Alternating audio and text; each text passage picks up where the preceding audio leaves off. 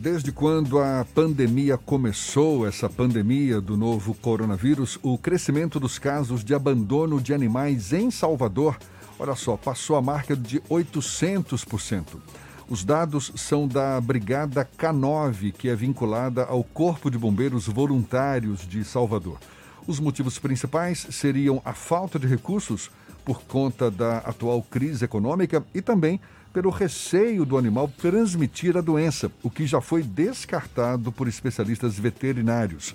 A gente conversa agora com quem tem vivenciado de perto essa questão, a fundadora e gestora do abrigo de animais Docilar, Constança Costa, nossa convidada também aqui no Issa Bahia. Seja bem-vinda. Bom dia, Constança. Bom dia, Jefferson, Fernando, bom dia a todos. Quantos... É um prazer estar aqui com vocês. Prazer todo nosso, muito obrigado por aceitar o nosso convite. Quantos novos animais o abrigo Docilar passou a ter depois do início da pandemia, Constança? Olha, eu vou lhe ser franca que a gente não consegue hoje nem chegar nesse número exato, porque a, a velocidade está sendo tão grande de, de abandonos, de casos, de é, solicitações de socorro, né? muitos animais sofrendo, sendo abandonados, idosos, cadelas paridas, debaixo de chuva. Então a gente não está realmente nem tendo tempo de administrar esses números, mas cresceu assim assustadoramente. E você atribui esse aumento por conta da pandemia?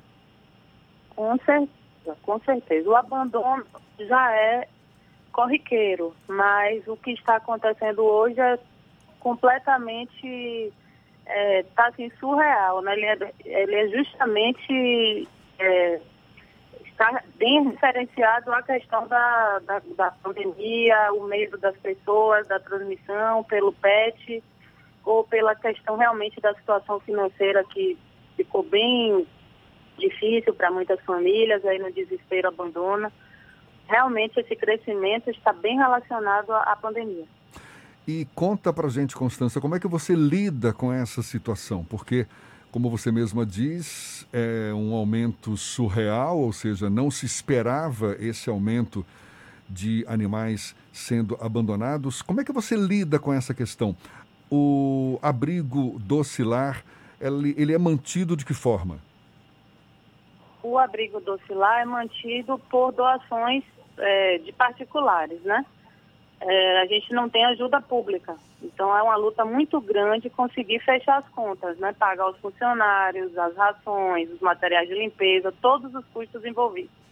Então já é difícil normalmente. Você imagina agora com toda essa demanda que a gente está recebendo, né? Porque a gente, vamos dizer, a gente já está naquele limite, mas como dizer não para uma cadela parida debaixo de chuva? Como dizer não para o idosinho um poodlezinho idoso que foi abandonado no Rio Vermelho semana passada e estava lá né, desnorteado. Como dizer não para tantos casos que a gente vê que se a gente não fizer alguma coisa, não tem quem faça, né? Então ele só tem a gente.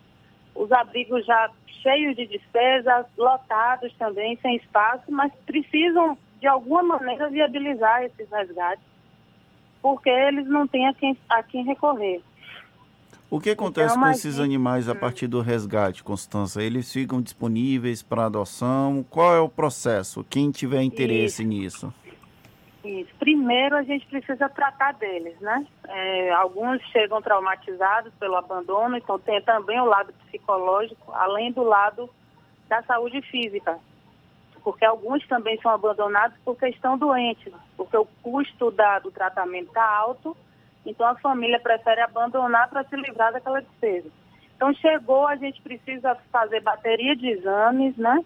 Vermifugar, vacinar, viabilizar a castração para só então poder disponibilizar para adoção.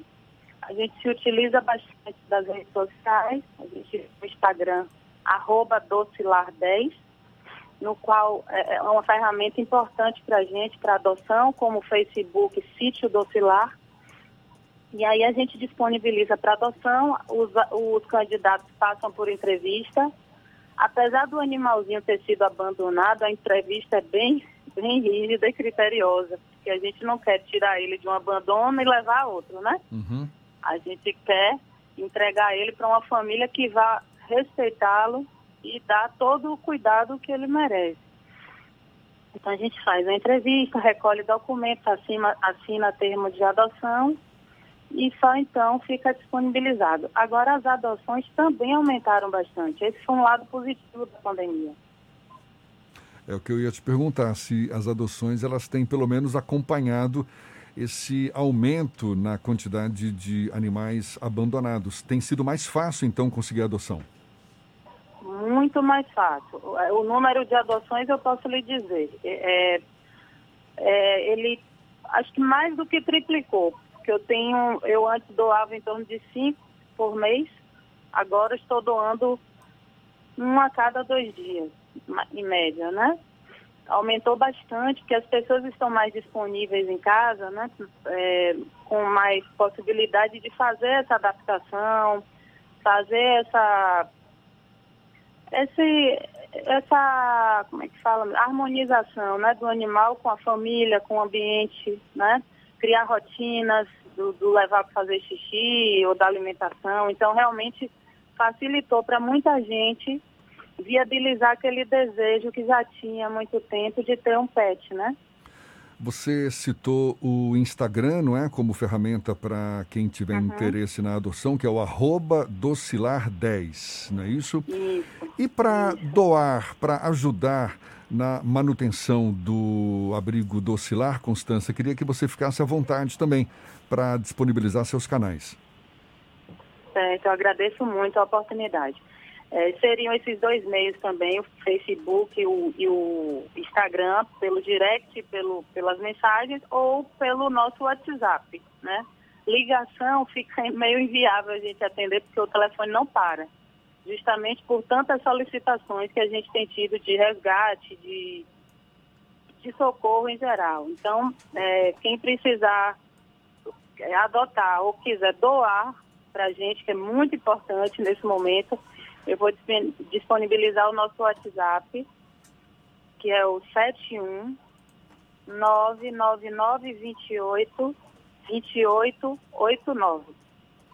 71 9928 2889. Além do Instagram, que é o arroba docilar10.